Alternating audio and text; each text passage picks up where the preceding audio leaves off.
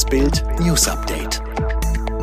Es ist Sonntag, der 30. Januar und das sind die Bild Topmeldungen am Morgen. Sturmtief Nadja fordert erstes Todesopfer. Die Impfpflicht wird ein Desaster. Ex-Außenminister Gabriel über Ukraine-Konflikt. Europa spielt keine Rolle für Russland.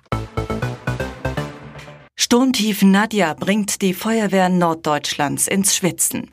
In Brandenburg gibt es mittlerweile das erste Todesopfer zu beklagen. Ein Mann wurde von einem Wahlplakat erschlagen, das durch den starken Wind umgerissen worden war. Eine Reanimation durch Notfallsanitäter blieb erfolglos. In Hamburg musste die Feuerwehr innerhalb von 24 Stunden 450 Mal wegen des Sturms ausrücken. Im Bahnverkehr kam es zu zahlreichen Störungen durch umgestürzte Bäume, auf Gleisen und Oberleitungen. Die schwere Sturmflut setzte den Fischmarkt im Hamburger Stadtteil St. Pauli unter Wasser. Ein Binnenschiff wurde gegen die Freihafen-Elbbrücke gedrückt. Wir haben total Land unter wegen des Sturms, sagte ein Feuerwehrsprecher der Regionalleitstelle Mitte in Schleswig-Holstein. Seit Samstagmittag mussten die Retter in der Region um Kiel, Neumünster und Rendsburg mehr als 200 Mal ausrücken. Die häufigsten Probleme umgestürzte Bäume, lose Dachziegel und umgekippte Baustellenabsperrungen. Es lag ein Hauch von Umsturz in der Luft. Am Montag marschierten in Bautzen 2000 Impfkritiker zum Landratsamt. Da griff Vize-Landrat Udo Witschers zum Mikrofon und sagte der Masse exakt das, was sie hören wollte. Die bundesweite Impfpflicht im Gesundheitsbereich werde in Bautzen nicht umgesetzt. Der Jubel war groß, aber für Witschers ein kurzes Vergnügen, denn die vom Verfassungsschutz beobachtete Rechtsaußenpartei Freies Sachsen feierte ihn. Vizeministerpräsident Martin Dulich bezichtigte ihn der Lüge und die Landesdirektion Sachsen forderte eine schriftliche Erklärung. In Bild am Sonntag rudert Witschers zurück. Das Impfpflichtgesetz gilt natürlich auch für Bautzen, aber ein Berufsverbot für ungeimpfte kann es nur geben, wenn die Versorgungssicherheit im Gesundheitsbereich gewährleistet ist. NFL-Superstar Tom Brady beendet seine unglaubliche Karriere. Oder doch nicht? Der siebenmalige Super Bowl-Sieger geht fast genau 20 Jahre nach seinem ersten ganz großen NFL-Moment in den verdienten Football-Ruhestand. Zumindest vermeldete das zuerst der Sender ESPN. Kurz darauf folgte die NFL, die Brady zum Abschied bei Twitter feierte. Allerdings, später vermeldete der amerikanische Sportjournalist Michael Silver, dass Brady noch keine endgültige Entscheidung über den Rücktritt getroffen habe und er den ESPN-Bericht nicht bestätigen würde.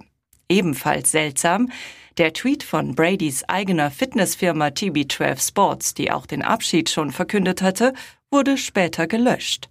Und auch der Vater des Superstars teilte einem Nachrichtensender mit, dass sein Sohn nicht in den Ruhestand geht. Tom Brady Senior sagte, eine Online-Plattform habe begonnen, ein unbegründetes Gerücht zu verbreiten. Er kennt Russlands Präsidenten Wladimir Putin persönlich, traf ihn als Außenminister in Moskau.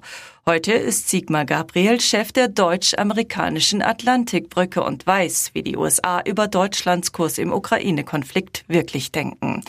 Bild am Sonntag fragte Gabriel, wird es Krieg geben in der Ukraine, in Europa? Sigmar Gabriels Antwort, ich hoffe nicht. Und alle Bemühungen der USA, der NATO und Europas zielen ja darauf ab, genau diesen Krieg mitten in Europa zu verhindern. Aber wenn wir ehrlich sind, dann müssen wir zugeben, dass seit Jahren die militärischen Konflikte in der Ostukraine nicht aufgehört haben, an denen Russland beteiligt ist. Was dort nötig wäre, ist eine internationale UN-Friedensmission, die den Waffenstillstand, den Abzug schwerer Waffen und die Beendigung jeder Gewalt dort robust durchsetzt, notfalls auch mit Waffen. Vorschläge dazu gab es, aber nie eine ernsthafte Beratung darüber. Wer hätte das gedacht? Deutschlands TV-Liebling lebt auf Taschengeldbasis. Stardesigner Guido Maria Kretschmer feiert jetzt zehnjähriges Jubiläum seines Kultformats Shopping Queen. Seit zehn Jahren kommentiert er sich darin durch Deutschlands Kleiderschränke und Einkaufstüten. Nun verrät er in Bild am Sonntag, dass er selbst seinen Mann Frank Mutters nach Geld fragen muss. Wer ist im Hause Kretschmer Mutters der Einkaufskönig? Modemäßig Frank, er kann alles tragen, was ich nicht tragen kann, sagt Guido Maria Kretschmer. Ich sage immer, Frank trägt das Gute und ich das Günstige. Ich habe ja auch kein Geld, muss immer Frank fragen. Doch wie kommt das? Ich bekomme immer Taschengeld von Frank. Er gibt mir alle paar Wochen ein bisschen Bargeld, weil ich davon nicht viel benötige. Das passiert halt, wenn man die Buchhaltung aus der Hand gibt. Er war der schnellste Schotte der Formel 1. David Coulthard lieferte sich viele Jahre lang auf den Rennstrecken der Welt spannende Sprints mit unserem Schumi. Nun gibt Coulthard, eigentlich längst in Rennfahrerrente, wieder ordentlich Gas. Allerdings hat er das Terrain gewechselt. Statt von 1000 Pferdestärken wie bei seinem letzten Formel 1 Boliden im Team von Red Bull, lässt er sich nun von einem wesentlich umweltfreundlicheren Antrieb beflügeln.